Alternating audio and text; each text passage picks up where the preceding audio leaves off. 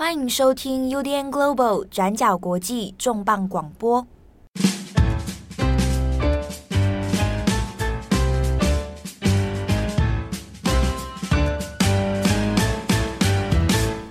Hello，大家好，欢迎收听 UDN Global 转角国际重磅广播。我是编辑七号，我是编辑佳琪，何振宏，呵呵，很好笑，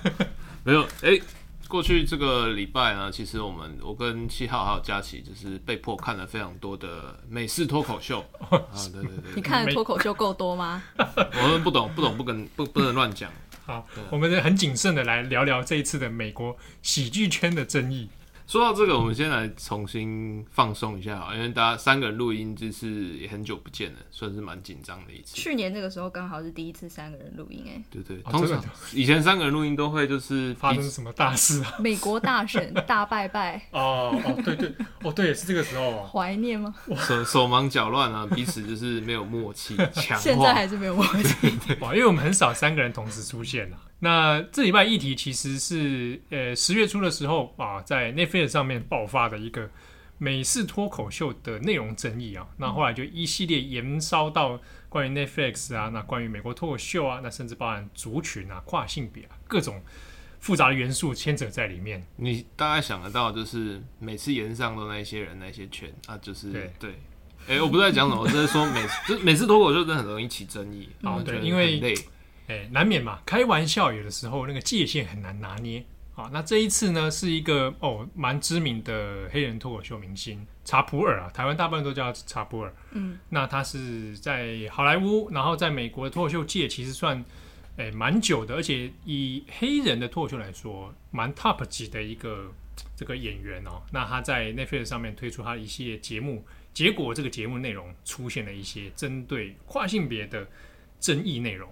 好，那其实呢，就是在十月五号的时候，Netflix 他们上架了一个节目，就是刚刚提到了这个知名的非裔脱口秀明星 Dave Chappelle 戴夫·查普尔他的脱口秀特别集。那这个特别集的名字呢，叫《华丽最终回》The Closer。那这个呢，是他在底特律拍的，那总共大概是一个小时十二分钟左右的脱口秀节目。不过呢，因为这一集的内容谈到了大量的 LGBT 啊、女性主义啊等等的比较调侃式的内容，而且其实用词是相对有一点耸动的，那也有很多的地域梗，就是。在这一集里面可以看到，真的是美式脱口秀的那种恐怖的程度。那不过呢，当然 Dave Chappelle 他的表演技巧啊、口条啊、铺陈啊、跟叙事节奏等等，其实都是拿捏的非常好的。那这一集节目呢，上架之后，也有得到了很两极的回馈。那有人呢就觉得这一集的节目真的做得很好笑，而且直戳了很多大家不敢讲的一些 LGBT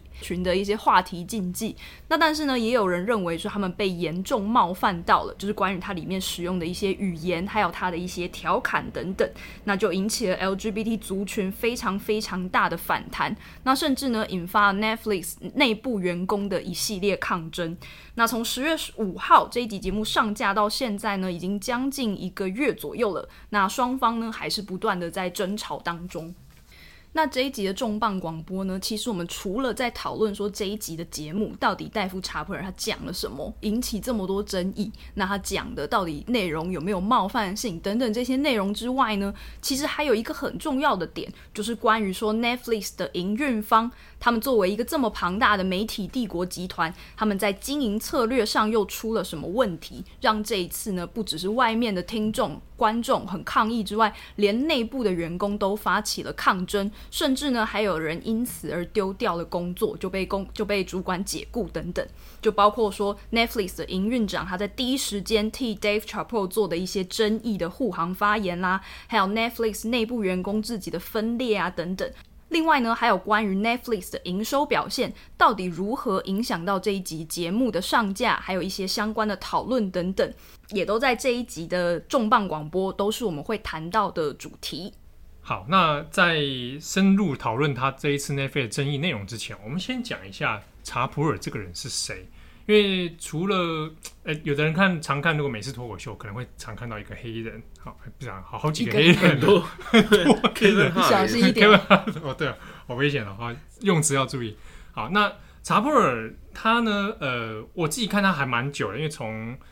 台湾应该也是十十几年前吧，开始有人陆陆续续翻他的一些影片，然后在 YouTube 上面。那我讲一个事情，大家可能就会有印象。你可以搜寻一个梗图、迷因图，就是现代问题要用现代手段解决。哦，你用中文这样搜寻，马上就看到那张图了。那个里面的那个黑人就是查普尔。嗯，那这一个梗是真的是来自他的喜剧演出啊。他在二零零三年的时候，那一年刚好是他第一次用他自己冠名的这个查普尔秀，嗯在电视上面。那那个现代问题用现在手段解决，是他演的一些一系列的喜剧啊。来讽刺美国社会问题。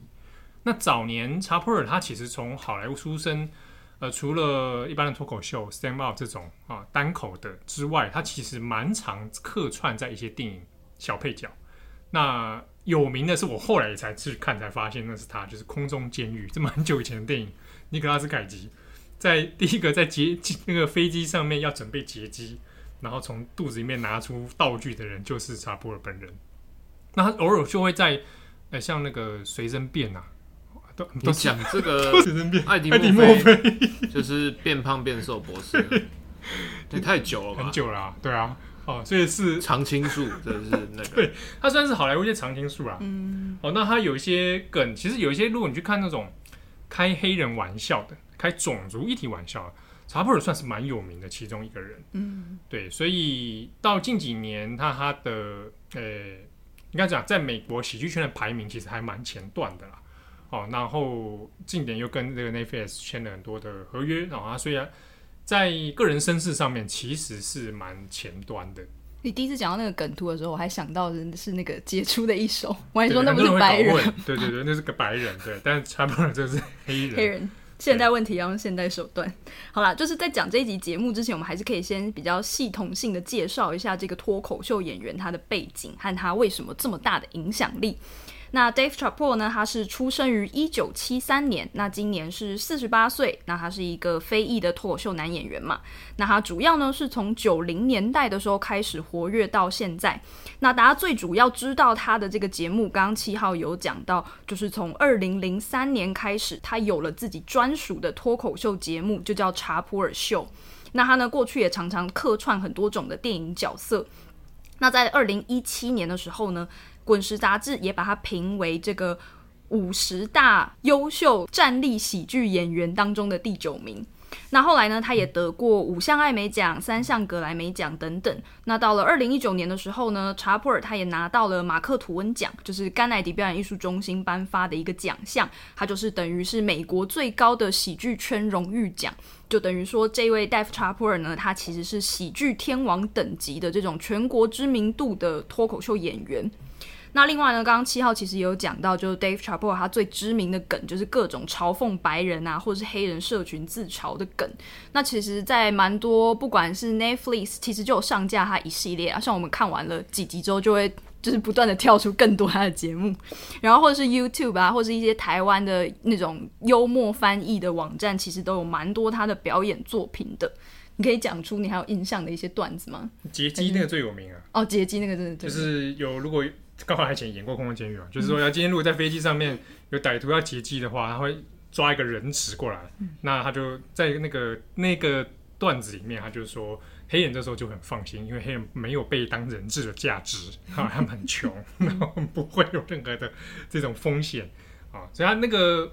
这些笑话的背后，其实很多都是在嘲讽一些族群议题啊。嗯嗯嗯，对。那也是因为说，一方面是它的多元性，就表达了，就是美国本来就有各式各样的族群生活在这一边嘛。那每个人的经验，每个族群的经验都是很不一样。那另外呢，也是因为他的表演技术是真的很好笑，我我自己觉得蛮好笑的啦。那他在美国的社群里面就是一个蛮受欢迎的脱口秀演员，也是一个常青树这样子的角色。而不过在讲就是美式脱口秀或美式喜剧。嗯，可能个人经历不太一样了。我自己的经历就会觉得比较难以进入那个情境状态。你比较擅长英式幽默，是不是？我也不知道，我也不知道确定英式幽默到底算什么，因为它也有很多啊。豆豆先生也是英式幽默，对。可是像就是美式幽默，比如说好了，嗯，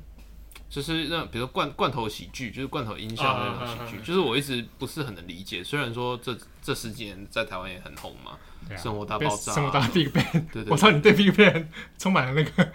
怎样？你为什么要一直笑？你是因为他说他完全看不下去。为什么？我觉得很好看。好 我我我最近还快把六人行看完了。我我我我就就是就是那个语境就是很难进入，所以就是像近期一连串就是嗯，就是台台湾的美式脱口秀啊，就是有很多争议嘛。对，对啊，那我都是默默的就就呵呵就就跳过，就是嗯对我来讲就完全是没有办法理解。对我尊重大家，那是我没有办法理解。对啊，好，那这个像查普尔，我自己蛮喜欢看，我自己比较看的是，的确是看黑人比较多。那主要可能是因为对黑人的议题比较关心。查普尔自己也开过好几次像那个黑人吃炸鸡的玩笑，嗯，就是说啊，黑人就是天生爱吃炸鸡啊，然后以此来延伸。那我会开那个吃巧克力的玩笑，巧克力那种类似的还蛮多的，其实，而且。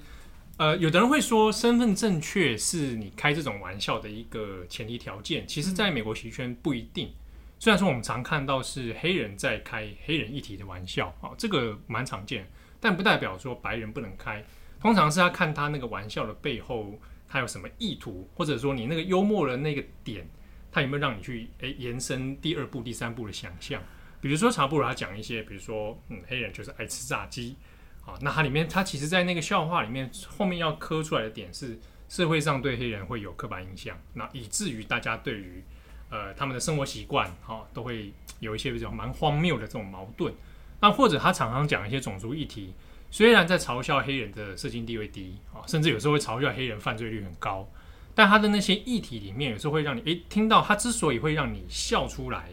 诶，点也在于说，你笑那个背后是正在凸显。有一群曾经被受压迫的人，那他现在在这样的社会里面，还存在着一些跟现实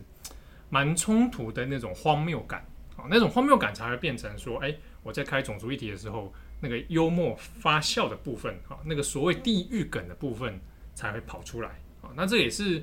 以往其实我看差不多，我觉得蛮喜欢他的一点在这里，就是我觉得他在开种族玩笑的时候都蛮高明的，蛮聪明啊，加上又又是黑人身份，总会觉得哎。诶在在这个笑话系列里面，我会觉得他是蛮 top 级的啊。嗯，你刚刚讲到的那个不同的身份认同这件事，也让我想到，我过去自己在 Netflix 上其实也看蛮不能说蛮多，看过一些脱口秀喜剧，但我看的一定都是女性的脱口秀演员，那他们的笑笑点就是会比较关注在，就是比方说。嗯，我很喜欢一个叫伊莱莎史奇莱辛格，他他是一个美国脱口秀演员，然后他最有名的那个段子是高龄千禧时代，就是在讲自己是一个三十几岁但是都嫁不掉的老妹，嗯、就是从这样延伸出来各种都市生活的笑话。就比方说，他就会去问男生说：“你想不想我的卵子？你还只剩下两三年了，他快要不行了，你赶快拿走。哦”自嘲可能也是我我作为一个女性的这种自嘲的笑话，嗯、就是也让我想到这个。好，那我们回过头来看一下，那这一次这个查普尔。他的所谓华丽最终回的节目，他到底引发了什么争议？他到底在下面讲了什么？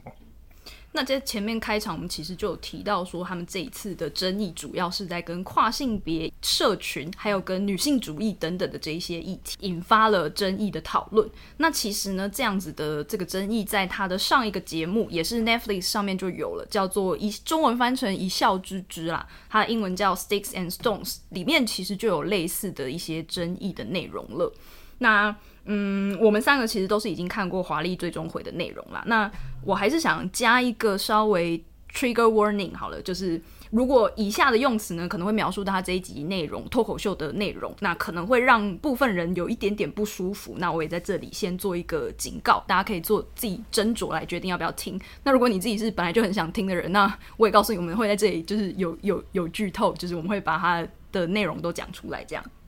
好，那其实呢，就是在《华丽最终回》里面呢，整集大部分的内容都是以他自己的经验，就是他会说我遇到一个人，我在酒吧遇到一个人，或是我有一个朋友这样子，就以他跟 LGBT 社群之间的种种互动。那当然，这些故事有可能是他的个人经验，那也有可能是创作。不过在这里就不讨论到那么详细了，就是跟他跟 LGBT 社群的这些互动当成基础，然后来延伸出来的这些笑话。那其中呢，有几个最争议的点，第一个呢，就是他在里面。说他自己是一个很坚定的 turf。turf 这个词可能大家不太熟悉，叫 T E R F 它是很多个字的缩写，有点有点复杂。简单来说呢，就是排斥跨性别的激进女性主义者。其实，在节目里面，光是 Dave c h a p p e l l 说他自己是一个女性主义者，在节目里就是一个笑话。这这不是我自己说的，是他在节目里本来就把这件事情当成一个笑话来说了。那接下来他说他自己是一个 TERF，就是说他自己是一个讨厌跨性别族群的女性主义者。那这句话呢，就引起了很大的争议了。一方面就是有人会觉得说，你是不是在公然说，有点像是说自己控恐同，或者是说自己丑女这样。TERF 这个字在这社在美国社群里就有这样的的意思存在，就是说我是一个讨厌而且排斥跨性别社群的人。那查普尔他也说呢，TERF 这个字就是跨性别社群他们自己发明的，因为搞性别运动的人都知道说，你就是要自己发明一些新的字，这样你吵架才会赢，这是他自己的说法。那另外呢，另一个言上的点也是他说，这这边都是他说的，就是他说跨性别者的性器官就像是植物肉。他的具体说法呢是说，跨性别女性当然是女性没错，但你知道他们的 pussy 就不是真的 pussy，是 Beyond Pussy 或是 Impossible Pussy，就是在讲那个植物肉品牌嘛，就 Beyond Meat 这样。那还说呢，从这个 Beyond Pussy 里面流出来的血也不是真的血，是甜菜汁，就是也是一样在讲 Beyond Meat 里面的那个肉质不是真的，里面的血不是真的血啊，就是这样子。然后呢，另外还有一个是关于美国饶舌歌手的 Baby。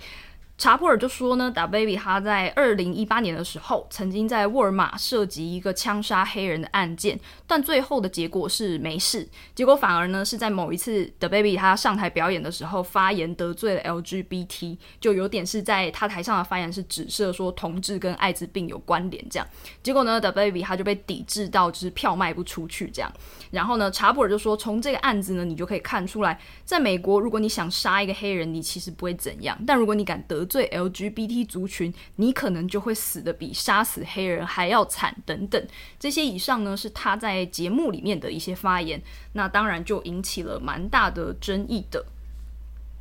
那当然呢，其实从艺术或是娱乐层次上来看，Dave Chappelle 他真的是一个很会说故事，也很会说笑话的人。其实呢，可以感感觉到他的叙事是真的很吸引人的。那他也在，如果你要讨论笑话的话，应该会有很多的理论啊，比方说你用对比的方式啊，或是你是用隐喻的方式啊，等等，这些修辞学其实有蛮多的。呃，相关的资料啦，但是呢，其实仔细想想，你可以不难看出来，就是 Dave Chappelle 他是故意在把黑人运动跟同志运动拿来比较，而且呢，他是使用了蛮多的论数据。技巧来把这两边这两个不同族群的抗争当成是一种互相竞争的说法，比方说好处就是只能黑人拿，不然就是只能同志拿，是这样子比较二分的一种对立的方式在描述他的笑话的。那他的热他的角度就是认为说同志运动把黑人应该享有的抗争资源都拿走了。那其中呢，他又特别针对的是跨性别族群。他在节目中呢也直接提到说，他认为跨性别是一群白人想出来的新花招，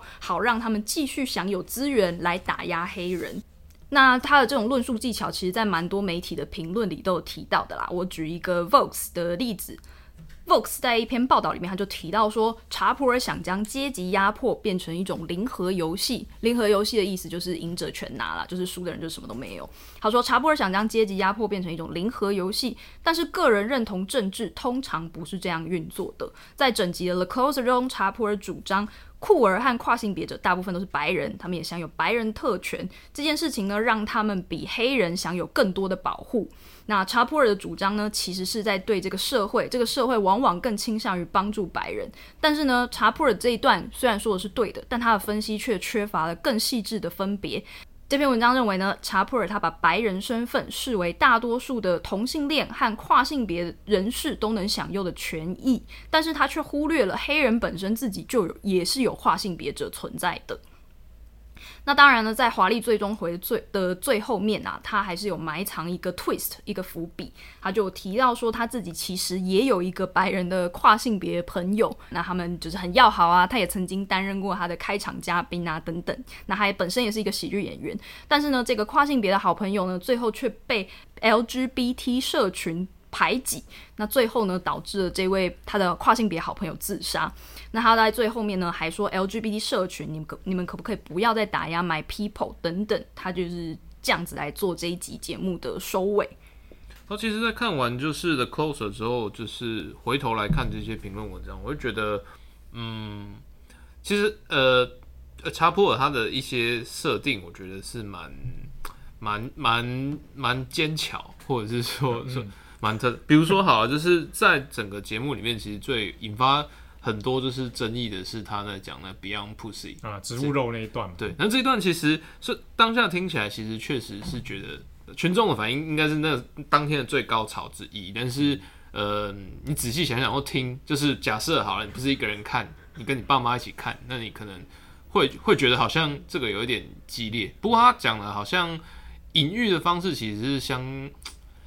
我我觉得其实相对精准，就是不是说我我意思不是说就是说这东西人他的技巧蛮聪明的啦，或者是说因为那个争议，比如说就是像是呃人造肉或植物肉是不是真的肉，它那个东西其实在在另外一个群体里面也有不断的争议，就是它还会牵扯到说这个东西会不会影响到可能真的肉。的权利，那比如说这样子，在这个 TERF 的概念里，就是说，就是那跨性别者他会不会侵犯到就是生理女性他的一个领域里面？它确实是有一定的对比性，尽管他用文字上来讲，好像你会觉得哇靠腰，就是 就是 你会觉得可以这样讲吗？对对，确但但就是仔细想想，确实是有一定的类比性，尽管这不一定是他当时表演里面所呃追求的一个效果。那同时。他在后面，他最后的那个 twist，就是也是我们后来在很多讨论里面，就是有讲到，就是呃、欸，大家都会说啊，你们都没有看完，所以才会才会才会才去断章取义，大家应该要用逐字稿，对对 对。我们这一集也有逐字稿，对，对，看完之后发现啊，查查普尔他说他有跨性别朋友啊，你们怎么可以这样污蔑他？对，就是他有讲说他故事跟他的被压迫，这也是很多就是支持查普尔人的一个主张。可是同样的，跟前面的他的一些文字的 twist 是一样，就是他故事剧情里面其实并没有，他并没有去呃解释，甚至他其实也不知道他的朋友为什么要就选择轻生，他其实这中间到底有没有直接的关系，而且或者是说，就是在整个就是对于呃理想的喜剧演员，对理想的跨性别喜剧演员应该要长什么样子，My People 是什么样子，其实他在里面也是嗯相对比较。独断，对，有点想当然耳啊。对，就是我是老大，嗯，大家就是跟着我，就照顾大家。可是这种，嗯，这种父权，对，这种查普尔说了算的这样方式，可能也把一些诶、欸、不同的样貌的人给拟平掉了。嗯，不过像就是刚刚佳琪也有提到，就是说像呃，他一直在讲就用二分法，嗯，对。那其实我们过去七号也有讲过一些故事嘛。嗯对，就是之前有一集我们讲黑人运动嘛，哦，黑人运动当中有不同的路线。那这一次里面，就是刚刚佳琪有提到说，哎，他的节目内容蛮技巧性的，会把黑人运动跟同志运动变成一种好像彼此完全竞争的关系，变成一种零和游戏。这边我们可以来稍微提一下这个当中的一些历史脉络啦。对，比如说像像这个这些历史脉络或冲突，那。故事里面，或者是节目里面，然后或者说历史上，大家不断争辩，其实就是哎、我们的民权律、民权牧师，唱讲民权律师，马丁路德金恩博士。对，那个查普尔在里面其实有提到了金恩博士的梗。嗯，就是像他就有提到说，呃，如果马丁路德金恩他当初在倡议这些民权运动的时候，有想到叫这些黑人全部都跳上花车，穿着短裤，洒满亮片在花车上跳舞，这样子的话呢，黑人解放搞不好可以提早很多年就达成。意思就是说，同志运动好像很轻松，每天在那边唱歌跳舞就可以达到他们想要的，但黑人就要流血流泪才能抗争，这样子。对，像它里面也特别就是把这件事情，它有一个历史脉络，就是我们我们一定都要把好笑的事情讲得非常严肃，让大家笑不出来。但就是讲完马丁路德金恩之后，他其实 twist 又是讲说，他其实他当初也他也非常钦佩，他认为同志运动或者是 LGBT，无论是不是跨性别，应该要跟当年就是纽约十强革命是一样。嗯，对，一定要跟 Stonewall 那一群人，一定你要有一个很很硬派，直接冲撞体制。而不是说我现在这样子和平，然后然后唱歌跳舞，好像什么都没有发生，就不断的循环。他其实是把这东西连续在一起，而且刚好十强也是在马丁路德遇刺之后的隔年，所以一系列的那种有一种算是复古情怀，或者是有一种，我我觉得他有点乍听之下，他利用了一些历史元素啦，哦，然后让你会觉得一下听就觉得，哎，好像对哦，应该要这样哦。哦，我但我觉得那那一段，我觉得有一点点也是技巧性的一个陷阱，就是他把历史元素虽然这样在对比，但其实严格讲起来，因为正好以金恩的为主的路线来说，他也不是主张要冲撞啊，他不是武斗派的嘛。所以这边其实他用了一些技巧，我觉得是一个聪明的迂回的方式啦。不过这边也问啊，就是它里面也讲 My People 在分嘛，嗯，嗯，马丁路德金恩博士，我忘记加博士，他是牧师嘛，对啊，去去请教牧师，然后再来呃武斗派 Malcolm X 啊，他后来跑去信伊斯兰。教，对，那这两个就是都在运动的时候，他其实都有一定的。宗教或信仰性存在，那这也都很明确的，就是对于 LGBT 或者是所谓的同性恋有一定的就是排斥的立场。那这会不会影响到后来，比如说像像 Chappelle 他这一代人来看着？的确，他这个有有其历史脉络，因为以六零年代的民权运动来说，大家那个时候关怀的题目第一顺位在种族嘛，啊，因为种族是一个就是太明显了，一眼就知道这个人是黑人，可以用肉眼辨认。那甚至在很多议题之前，啊，你谈啊经济，你谈性别，你谈这个性向问题之前，其实种族就先压制你很多了。所以在民权运动的时候，当时要求的是我第一个第一步先把种族问题先解决。好，所以大部分的关怀取向会在这个部分。那刚刚讲的，的的确没错，比如说金恩，啊，然后包含马康 X，好，虽然两边路线不同，一个主张和平，一个主张是呃暴力推翻。但是他两个都有宗教信仰，而且两个人都对于同志这件事情是要保持距离的。这个我们之前在游戏重磅广播讲到，他们第三个路线 Baldwin 他是同志啊，他就没有办法兼容于这两个人的路线里面。所以在那个时候，其实相对来讲，黑人社群里面对于同志本身权益的关心程度并没有那么高。那另一个面向是在于整个社群的氛围里面，的确也有这种。强调 man power，强调人要 tough 的这种呃倾向存在，这个东西当然还是有它一些呃社会背景的原因，然后主要还在于说，当你们这一群人，这一群以身为黑人的人，他正在被压迫的时候，他正是在被人家会可能直接物理上的攻击你的时候，啊，那你可能会要求是一个人要生存下去，他必须变得更加的 tough，啊，他必须变得更勇敢、更强壮，那才不会被人家欺负。那在这个中间，如果相对你的气质是比较阴柔的人，你可能就会被视为是啊，你就是弱者，或者是你可能是要被保护的对象。那你不适合跟着其他人去争取我要更多的权益啊。那这个部分我们要回到回过头是看，它是在六零年代当时的脉络里面，黑人的社群里面会关心这样的问题。那的确，它会影响到很多，即便到现在好了，呃，在一些黑人社群里面，如果你可能不你的呃资产、你的阶级，然后你的身份地位有不一样的话，那比如说你身相对社经地位较低，那可能还是会落入这一种呃黑人男性就是应该要 man 啊，你不会是成为一个同志啊，会有这种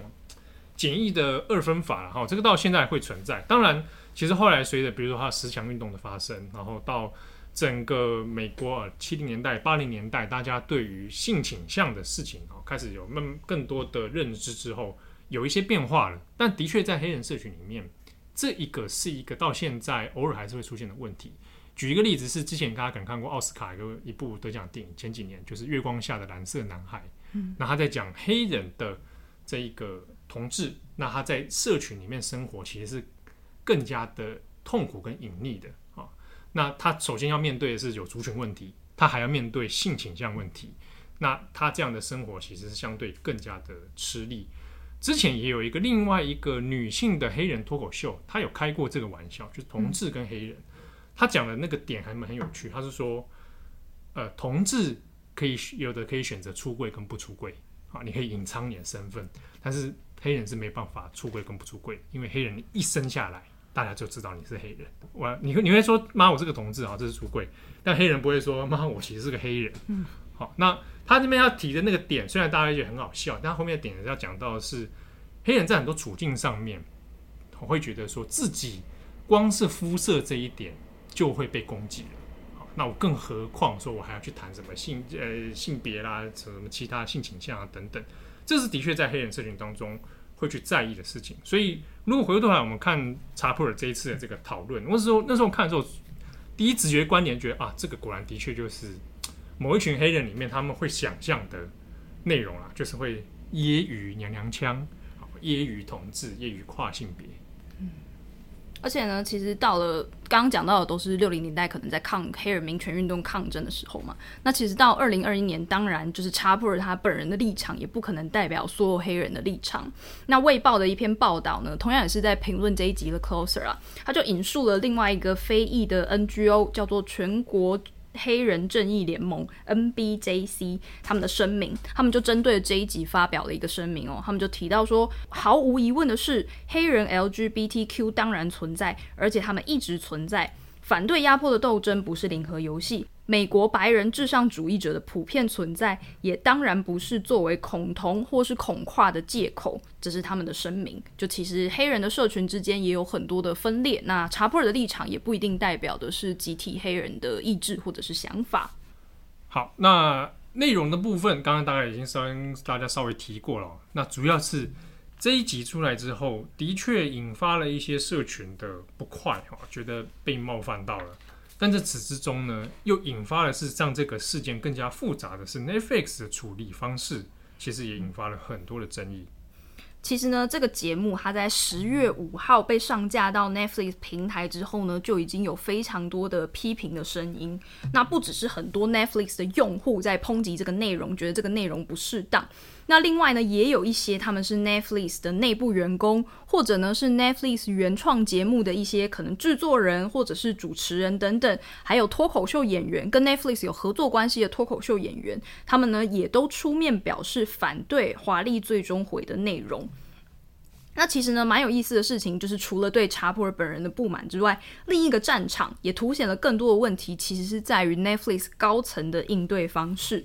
那首先呢，是作为一个你常常在倡导多元价值嘛，那你自己的平台上也有很大量的 LGBT 节目啊，友善少数族裔的节目啊。作为一个这样子的平台方，其实有很多内部员工是很震惊，说：“诶，我们的公司怎么会让这样的言论上架？”所以呢，向主管层级进行抗议的。例如呢，其实，在十月五号上节目上架嘛，在五号到七号的时候就已经引发了蛮多的批评，包括我们前面提到的全国黑人正义联盟啊，另外呢，也有同志团体 GLAAD，他们也发出了批评的声明。那另外呢，还有 Netflix 的原创节目《亲爱的白人》的制片人 Jacqueline Moore，他也发表文章说，我可能未来不会再跟 Netflix 进行后续的合作。那除此之外呢，在五号到七号的时候，也至少有两位 Netflix 的员工，他们在推特上用实名的方式谴责自己的公司。那不过呢，因为这样子的这些争议嘛，所以在 Netflix 的首席执行官萨兰多斯，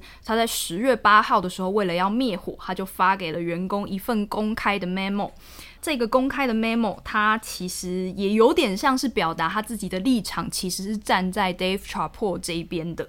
他在这一份备忘录里面呢，提到说，他认为这集节目是一种尚未涉及暴力的言论自由的范畴，所以呢，应该要加以保护。他的说法是，我们从来都不允许 Netflix 上发表任何煽动仇恨或暴力的影片，但我们认为 The Closer 并没有逾越过这一条界限。那他也强调说，Netflix 过去曾经做过很多重视性少数啊、族群少数啊的节目，像是那个 Sex Education，还有 Orange is New Black，还有汉娜盖茨比的脱口秀。汉娜盖茨比是一个女同志的脱口秀演员啦，等等等等。那他就提到了很多，我们也做过很多这样子的节目，这样。不过呢，这其实也没有办法平息内部员工的怒火，所以在那之后呢，还有陆续很多的员工自己发起了抗议行动，像是在十月十一号的时候，就有三名员工，他们因为要试图闯入高层会议来进行抗议，遭到了停职。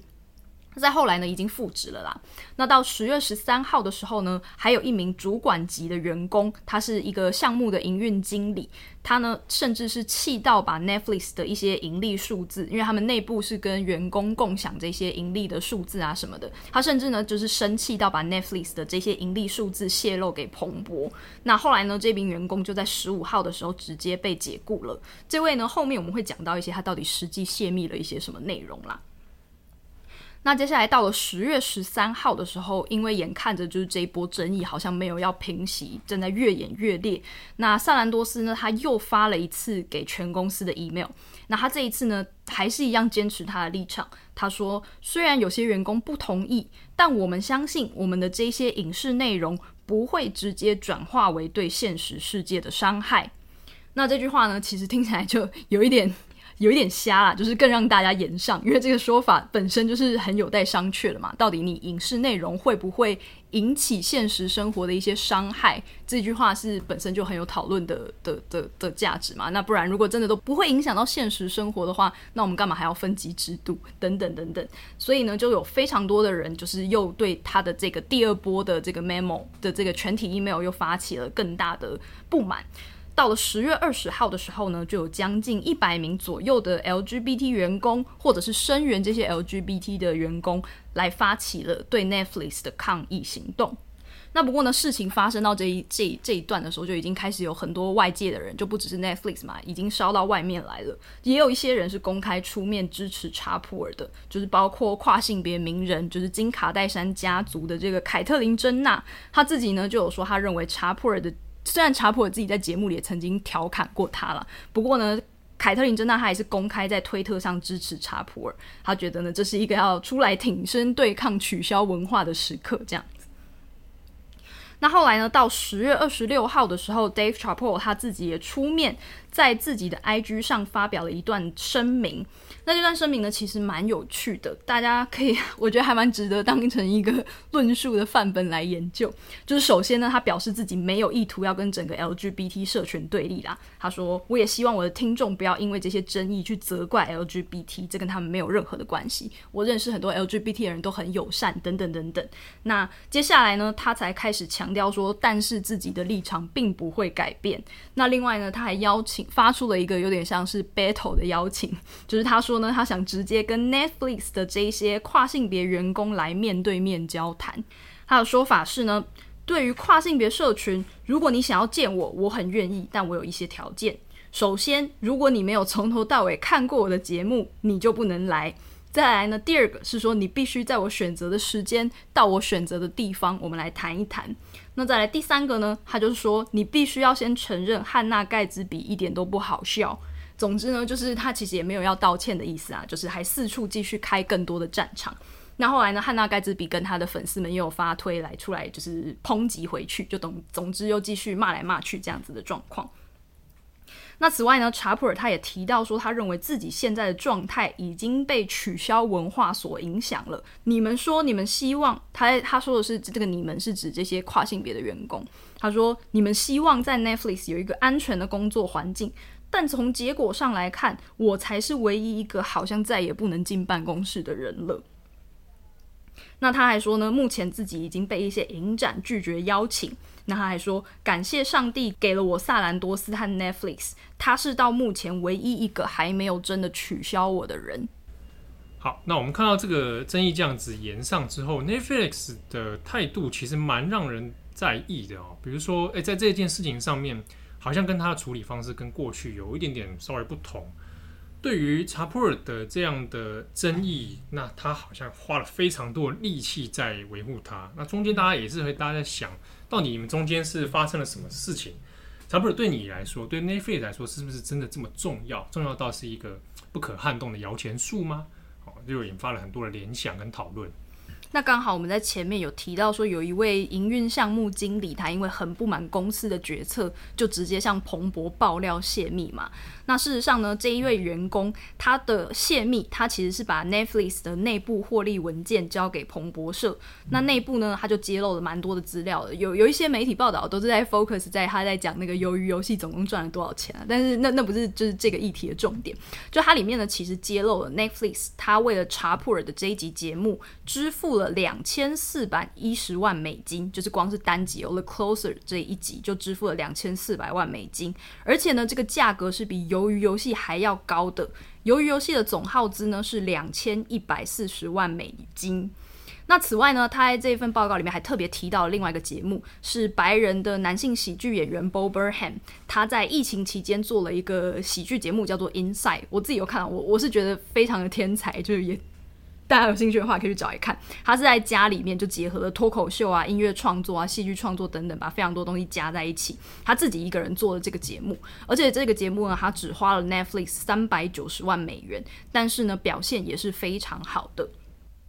那另外呢，彭博拿到这位经理提供的内部文件也提到了，其实 Netflix 他们自己有一套自己的计算盈利的公式，比方说呢，有影响价值 （impact value），那另外呢，还有一个叫做效率得分 （efficiency），就是指说呢，这个节目它所带来的影响力跟它买来所花的这个价格之间的比例。那如果盈亏平衡呢，你就是一分；那如果赔钱呢，你就是小于一；赚钱你就是大于一。那在这个效率得分的这个项目里面呢，查普尔他所有的特别节目得分是零点八，就是低于一嘛，其实就是他整体来说是亏钱的。而相比之下呢，Bo Burnham 他的那个 Inside 那个喜剧节目得分则是二点八。那这位员工啊，他之所以要大费周章调出这些资料交给彭博社，其实呢，就只是想要借此表达 Netflix 高层他宁愿给予有知名度、有话题性的节目更多的费用，即使呢这些节目不是那么赚钱，或甚至呢即使带来争议也没有关系。那另外呢，这位营运经理他在接受采访的一篇文章中呢，也提到，因为很多人会好奇说，你们这群员工抗争，你们到底想要的是什么吗？你想要的是这个节目下架吗？还是你想要把 Dave Chappelle 赶出这个 Netflix 的合约中吗？其实呢，这位营运经理他在接受采访的时候，他就说，我们想追求的不是 Netflix 删除这一集内容。我们要求的只是对这一集内容发出触发警告，就是 trigger warning，就是一个放在影片前面的触发警告。同时呢，也希望 Netflix 可以考虑投入相同的时间和金钱成本来展示这种叙事的另外一面，来达到内容的平衡。意思就是说，如果你有一个恐吓节目，那你是不是也应该要投入相同的时间跟金钱成本，去给另外一种叙事更多的表演空间？啊，不过刚刚佳琪提到这个员工，他在爆料之后，后来就是被 Netflix 开除嘛。那他也是这整个事件里面唯一一个最后被直接惩处的员工。呃，在关于这个员工，他其实呃后续的一些反应哦，在媒体里面有不同的说法。那呃，社群上当然支持者都会认为说，他这个就是一个呃 whistleblower，他把就是。呃，大家不知道，就是奈夫里在搞的这些勾当，就是弄出来，明明你没有赚钱，然后你还为了为了护航这个东西，然后来搞出这种东，搞出这些争议。但另外一个，或者是说比较主流的一些商业立场，都会认为这员工确实是越线，就是包括说这个获利报告其实跟这个争议并不直接相关。然后再来就是说，这些内部文件在一般公司的状况之下，其实是不会给基层员工或者是说非主管级员工来看。这些内容，那结果你还就是等于是有点违反职业道德，把这些东西曝光出来，而且还是曝光给就是媒体。那这中间它其实牵扯到了很多的讨论。不过，呃，关于就是它里面所提到的一些主张，在其他的一些评论说法里面也有不太一样的批评。比如说，好了，就是像在讲影响价值或者是效益得分里面，假设今天要讲就是效率得分，就是盈亏平衡那一分。那像转角国际这种单位，它就是 负到爆炸，零点一。对啊，就是如果如果我们在 Netflix 这种报告，呢就是肯定是被啊马上一集就直接收了，集集体斩首，斩首特别节目这样。那同时就是还有一些影响价值，它这里面的评估，其实有的时候呃也牵扯到就是 Netflix 它本身在经营就是这些节目的策略。Netflix 一开始是以电影或者是影集来起家嘛，可是在这几年，其实大家也都有注意到，它其实也有非常多的，比如说纪录片，然后或者是说就是它的像喜剧节目这些的推广。嗯、那这些东西其实它等于是用这个这些特色节目来扩张它自己的一个串流平台。我要看喜剧，那我会选 Netflix；我要看纪录片，我会选 Netflix。那在一般平台经营里面，其实都会把这些像。Dave Chappelle 这种明星级人物当成一线的明星来招揽，作为一个扛棒。那比如说，也不要说什么哈，就像我们自己转角一开始在做的时候，那别人都不相信你是对优质媒体。对对，就那那大家如何相信 Netflix 会好笑？那一定要会有一些名人来加持。在初期的策略里面，它确实是有一个正循环的作用，就用他的粉丝然后来带，然后就算他一开始不赚钱，或者是一开始格格不入，但嗯，有这一群人或这一群就是呃著名演员进来的背书，其实对于就是有一个生态性的形成，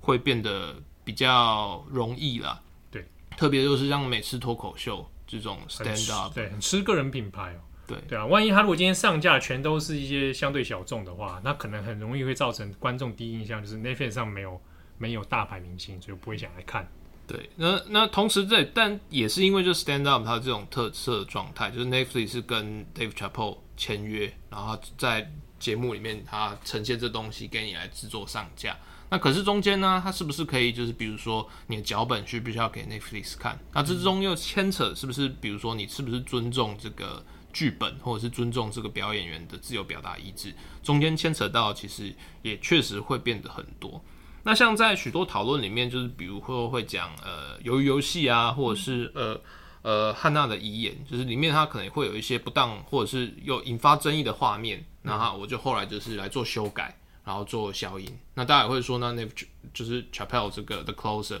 那这是不是也可以，比如说在节目前会有一些警语，就是或者是说那以下内容就是代表不代表本台立场，诸如此类的东西，那为什么不能这样做？可是。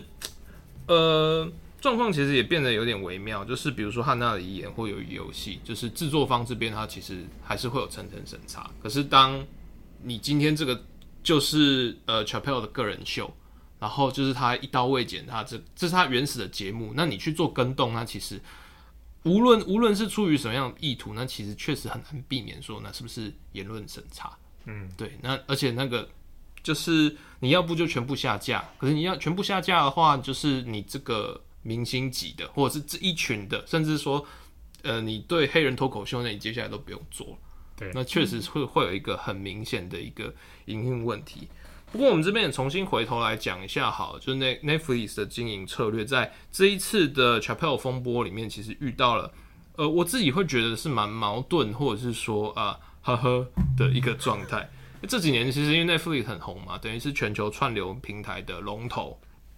就是从一开始那种要倒不倒、百事达都不要买的公司，然后变成一个超级巨怪。那也有很多就是商管书籍，包括 Netflix 也找作者来写。那其中最有名的一本叫《零规则》，就是在讲 Netflix 的一个经营的生态。那其中就是在讲说，除了说，呃，比如说人才的高度密集啊，然后之中他非常非常在意的就是在呃员工的自主管理。然后还有就是说，就是所有的问题沟通都必须要坦诚、透明、公开。比如说，好，今天跟七号在开会，然后我觉得七号今天胡子很脏，对于这个整个转角国际的形象造成可能毁灭，那我就可能就会跟七号有有一个很正面沟通，因为我觉得我不跟七号讲，那七号出去外面就是损害转角国际，丢大家的脸。对，不是丢大，是损害公司的利益。那我不讲，我就是七号共犯。哦，对，你也有份啊。对，那在这种状况之下，那我必须要为整大家的，我要很诚实的跟七号说啊。那可是，一般来讲，就是我们直接想，就这种沟通啊，常常都会引发很多的冲突。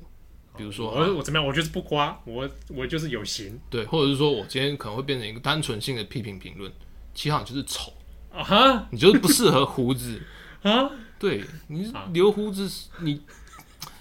我我讲不出来，我内心就会受创。对对，但是他他的沟通模式，他会要求说，他会用一个逻辑，就是比如说，我跟你就是这个，我要跟你讲的话，我要就只能当面跟你讲，我当面能对你讲出来的这些批评跟指教之外，我还要提出建设性的发言。比如说，我会说，就是七号，你这样子，我帮你刮好不好？这样其实也不用到这样 建设性发言。九月七号，我觉得你这样子。刮不刮胡子对身体可能也不太好，然后对公司的形象会有一些影响。我建议你可能三天修一次。那这样子的话，具体的建议，对具体的建议，然后给大家一些台阶下，然后也不会不至于到说会有一些攻击性的呃言论，或造成就员工的默契。那中间呢，当然会一开始会有很多问题嘛，大家都不敢讲，就是觉得说会怕得罪人，怕伤了皇城和气。但是就是要透过就是慢慢的一个默契形成，然后形成一个信任的关系。那在这个问题里面，它会变成说，就是呃，第一个是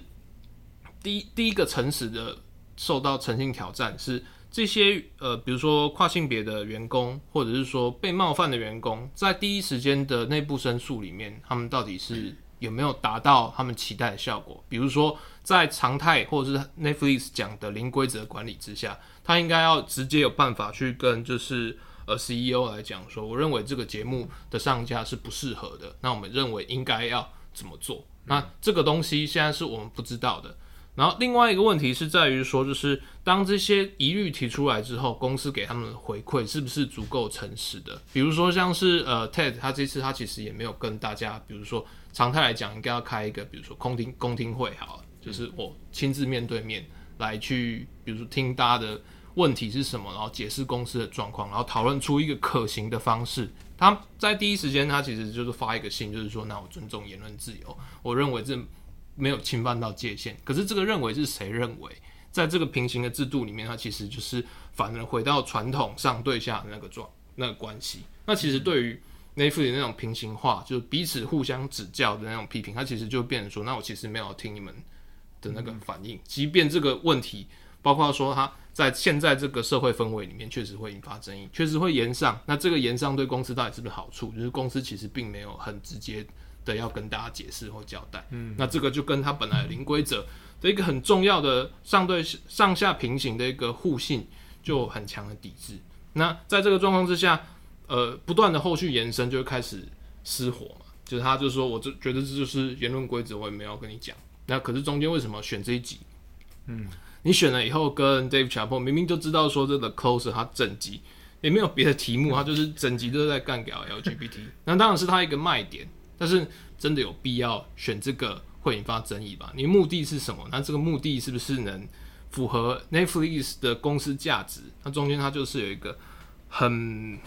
很明显的沟通问题。嗯，对啊。在十月十九号的时候呢，其实萨兰多斯他在接受采访的时候，还有直接道歉承认，就是 I screwed up，就是我搞砸了。就是他在两次对员工的公开信里面都讲了一些。可能作为员工会很难接受的话吧，比方说就是哦，我觉得这个东西不会伤害到现实社会，就是因为有伤害到，所以大家才会出来抗议啊等等。所以呢，他在那一篇文章，他是 Hollywood Report 有刊载这一篇他的道歉全文啦。不过呢，他还是强调说，But my stance hasn't changed，就是我的立场还是没有改变，所以也导致说后来到十月二十的时候才有那个百名员工大抗议这样子。那最后呢，我还想特别提一个，是我看到觉得蛮有趣的观察，也可以给台湾，我不知道有没有经营媒体的人，有没有媒体老板正在听，我觉得还蛮值得观察的一个点啊，就是有一篇评论，它是《纽约客》在二十五号的时候发表的，叫做 Dave Chappelle Netflix and the Illusions of Corporate Identity Politics，就是从查普人事件，是就在唠英文，对。很像某个论文 论文名称哦。从查普尔事件来看，Netflix 企业认同政治的幻想，它其实简单来说，这真的是论文的题目哎，这感觉会被乔。查普尔本人拿来就是拿来开玩笑，对对对对 对，反正他其实很简单的就在讲说，其实 Netflix 他们很擅长的一个策略就是分众化嘛。你可以从他们节目的推广，比方说他们会告诉你，想看一个引人入胜的节目吗？或是想看 LGBT 友善的节目吗？就他分类不是都分的非常奇怪，就不只是他们内部自己这样分，他们在社群操作上的时候也是这样分的。比方说他们有好几个推特不同的推特粉砖，有一个呢叫做 Strong Black。Lead 就是专门做黑人节目的，那还有一个 LGBT 友善节目的粉砖叫做 Most。那另外呢，针对就是比较宅，不然宅宅男，他们还有一个就是 geek 的内容，叫做 Netflix Geek，就是专门推播一些 Big Bang Theory 之类的 节目这样子。他们每一个粉专呢，都有高度活跃的各种小编的人设。那他们呢，也跟读者的互动是非常紧密的，就是也会去回这些。其实就像我们的操作啦，就是我们背后哪有，我们很少回，我们心机很重，不太回听友哎，明明就很强，还是情绪劳动力很强，脸书上很少回啦，只回好的，对。好啦，反正就是呢，这一件事情就是在十月十三号的时候，其中这个 LGBT 粉砖叫做 Most，他突然呢一整天都没有动静，就是都不发文。然后呢，到十四号的时候，他突然只发了一条贴文，他就写着说：“对不起，我们最近都没有发文，因为这一周真他妈的糟透了。”那接着他就在下那个推文下面自己回复自己，他就写说，讲得清楚一点，作为一个酷儿，我也是个跨性别者，我负责经营这个账号。你们可以想象，过去几周对我来说真的很痛苦。我们不能控制所有出现在荧幕上的事情，我们只能负责这个账号里面的东西。所有的评论我们都会虚心接受，并且想办法追求更好的同志内容，等等等等。那接着他又又在自己回复自己，他又加上说。OK, you can go back and yelling at us now。就是好了，你们现在想骂我们的，可以回去继续骂了。就是这样，就让很多人就开始怀疑说，奇怪，这个账号是不是这阵子也承受了很多对于这个 The Closer 不满的一些读者是不是有去私讯骂这个粉专，搞得这个是粉专的小编也气到自己出来讲话。那大家的猜测其实就有两个啊，就第一个就是说，这个小编他到底是不是？为什么你要突然发这个东西来表示说，哎、我自己也很可怜，我也是一个底层员工，我没有权利决定上面的事情。这个东西到底是你自己气到用自己的身份来发文，还是其实是公司高层指使你这样做的，就变成了一个大家都在热烈讨论的事情。那这篇文章呢，其实就是认为说，在 Netflix 的各种分类方法里面，你不管是社群经营啊，或是推荐影片的分类啊，还有演算法等等，其实呢，你都不断在强调你的个人身份变成一种分类方式。因为，比方说，像我很喜欢看女性脱口秀节目嘛，它就会一直喂你越来越多的女性脱口秀节目。那你看的东西其实就会很类似，或者爱情喜剧等等，它就一直喂我这些东西。那但是呢，其实这样子的状况到底是不是一个好的作为一个媒体的推荐演算的策略？那另外呢，也有一个问题，就是在于说，阅听人的性质本来就不是铁板一块。你可能是一个黑人，或者你是一个黄种人，但你同时是一个 LGBT，或者你可能有其他的身份之间呢，其实是有很多的交织的。那你透过这样子的身份决定的状况来做你的媒体操作，未来除了这一次踢到铁板，就让大家其实对那个 most 的粉砖变得更有疑虑之外，你未来在媒体经营上，你可能还会遇到更多的问题。不过这是 Netflix 的问题，到后来它其实演变成，就是一开始当然是一个所谓的价价值之间的冲突，或者是说就是呃你伤害到别人的一些讨论，但到后来其实就变成说 Netflix 自己的公司里面，包括就分众啊，或者是说一个员工的管理政策或者平行等沟通政，它变成一个很经典的，或者是说一个很复杂，然后但是精彩的一个呃管理教范呐，当然。呃，我自己也会觉得，就是中间里面提到的一些问题，我会觉得蛮困、蛮蛮困惑，或者是蛮在意的。比如说，好，就是像是 Netflix 这个节目，它可能触犯到某一些团体。那假设好，今天呃 Netflix 出了一个就是嗯呃建建国大业脱口秀 对，找郭德纲来讲，哎，统一台台湾人，那把台湾，哎，对对，就是留岛不留人这样，对对，拿来当笑话，那。就是如果是公司员工，或者是我是这个平台的订户，那我要如何面对这些？就是好地狱梗，确实是蛮地狱的，啊，超地狱啊！我跟你说，哎，这个是中式幽默啊，你要接受啊。对，就是确实会有一些问题，但同时就是包括说那些员工，或者是我今天不出声的员工，就是我到底要用什么立场来面对这件事情？那嗯嗯，我自己工作在这边七年，其实常常遇到这些状况嘛。嗯，就是，要跟上面反映吗？呃，我。比如说好了，就是好，就是一些比较争议性的社论，或者是一些比较错误性的社论。嗯、那我自己一开始早期的时候会觉得，就是那到底是怎样？你觉得会觉得很丢脸？对啊，对。但是到后来的时候，就是包括说呃自己的品牌自信心就开始慢慢起来之后，就开始比较不太会去在意，就是因为有点解释，但同时也是有点解释不完，就是变成说大家还是会说，哎、嗯，中国国际有没有毒？然后重工啊，对，然后 UDN 啊。对，然后对，所以或者是说，哎，看久了会不会被洗脑？但其实还看到有一个阴谋论，他们就是说，我觉得最近的，嗯、但是是是至少是我在这段期间，嗯、他就说，我觉得最近转角国际的风向有点怪怪，是不是内部换人了？但 as I know，我们没有换人。这个是什么？真的、哦？对哦，我们是共济会来的。我们对。不过，但这种事情其实对我们来讲，可能相对比较好处理，因为我们其实是新闻单位，所以就是比如说新闻是怎样就是怎样，对、啊，我们知道的是什么，那就是什么，就是丢出来是什么，也不太可能就是说。凭空去乱捏。但假设好，今天是 Netflix，那我要做一个喜剧节目，光是怎样好不好笑？我今天跟七号两个人漫才，漫才，对，地狱梗，地狱梗，比如说种族好了，你敢在宝岛少年兄那边开种族玩笑？不敢，完全不敢，对不对？就是确实确实是一个风险或难度很很高，对啊，而且它涉及到创作的话，它的那个空间就争议的空间很大，对啊。不过必须我。必须最后还是坦诚，就是呃，自己在看 Dave Chappelle 的节目，嗯、一一六十分六六七十分六七十分钟吧，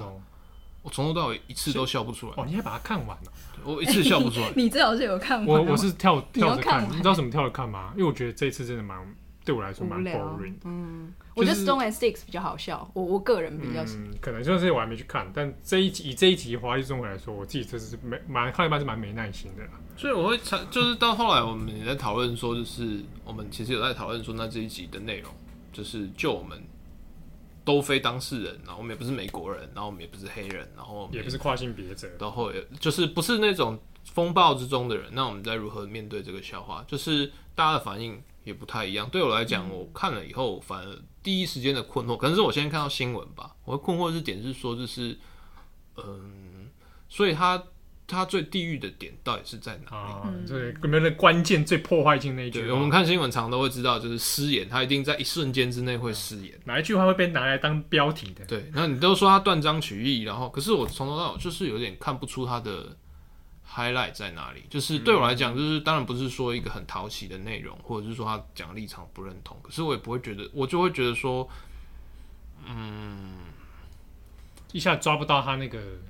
最破最冒犯的那个，我不太确定到底哪一个比较严重，是觉得被在彰显你的 privilege，不是不是，我感觉不到被冒犯。不是我的意思是说，就是就是对我来讲，这个是连就是非常平淡的一个东一个节目，所以我现在甚至不太能判断说，就是他到底是一个很争议性的内容，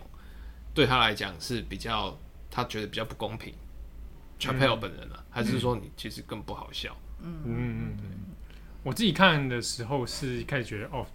他。我是觉得不好笑，就是说以他的技术，我有点失望。嗯，我有对小朋友的期待，就是或者他印象。你什么立场？我作为一个，欸、我作为一个亚洲人，小朋友粉丝，好吧，亚洲的小朋友粉丝，我觉得说他不是一开始说他他都在看黑人打黄种人的影片吗？靠北啊，讲那个话喜欢吗？可是我笑出来了，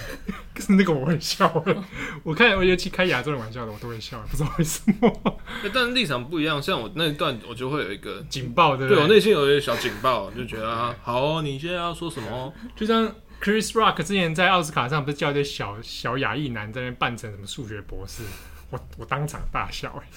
我觉得哇，你们真的还在玩这种梗？干，我就是现场三点一四一五九二六念错背到底。对你这个比较好笑。不过我我最后其实我自己觉得我对小朋友带一句话，就是把他原本当做一个台词还给他，就是现代问题要用现代手段解决。嗯，我觉得他在这一次的处理上面。嗯有一点让我讶异的是，他怎么这么跟大家缠斗到到底？过七亿人都有这个问题，就觉得这事情其实你在危机处理上面应该有一些更幽默的方式。嗯，以以你查查普尔的智慧，应该想得到。嗯，那你现在面对到一个现代问题，就是跨性别的问题，可是你却在用老方法，你不是用现代手段来解决这个事情，我就觉得有点 有了那个 twist 啊，那是他的解决。对啊，好了，我自己看完的感觉，其实我因为我并不是跨性别族群，但是它其中还是会有时不时要 cos 一下女性主义，我觉得有一点点不是很很很很舒服啦，所以我才会在前面说要加 trigger warning，但可能正红跟七号就会说，哎、欸，我也许这是一个言论自由，I I don't know，所以我我不知道，我心情复杂。或许说他换一个标题就可以不要那么。不要那么问题，但但是华丽的华华丽最终回 The Closer，谁知道在讲什么？这个标题我进去，然后就整集在在搞这个 LGBT，那就我不小心转到，那我当然会觉得很错了。对啊。标题的设定，对对对对。哇，我跟你讲，查佩尔如果真的说他支持黑人黑人运动的话，你就把这一集的收入都捐给黑人的社社群团体。啊，所以他捐了，也不知道？哎，来发票拿出来，穷人嘴走？好，那感谢大家的收听，我是编辑七号，我是编辑佳琪，我们尊重每一个人的笑点，我是郑红，我们下次见，拜拜。感谢你的收听。如果想知道更多资讯，请上网搜寻 UDN Global 转角国际。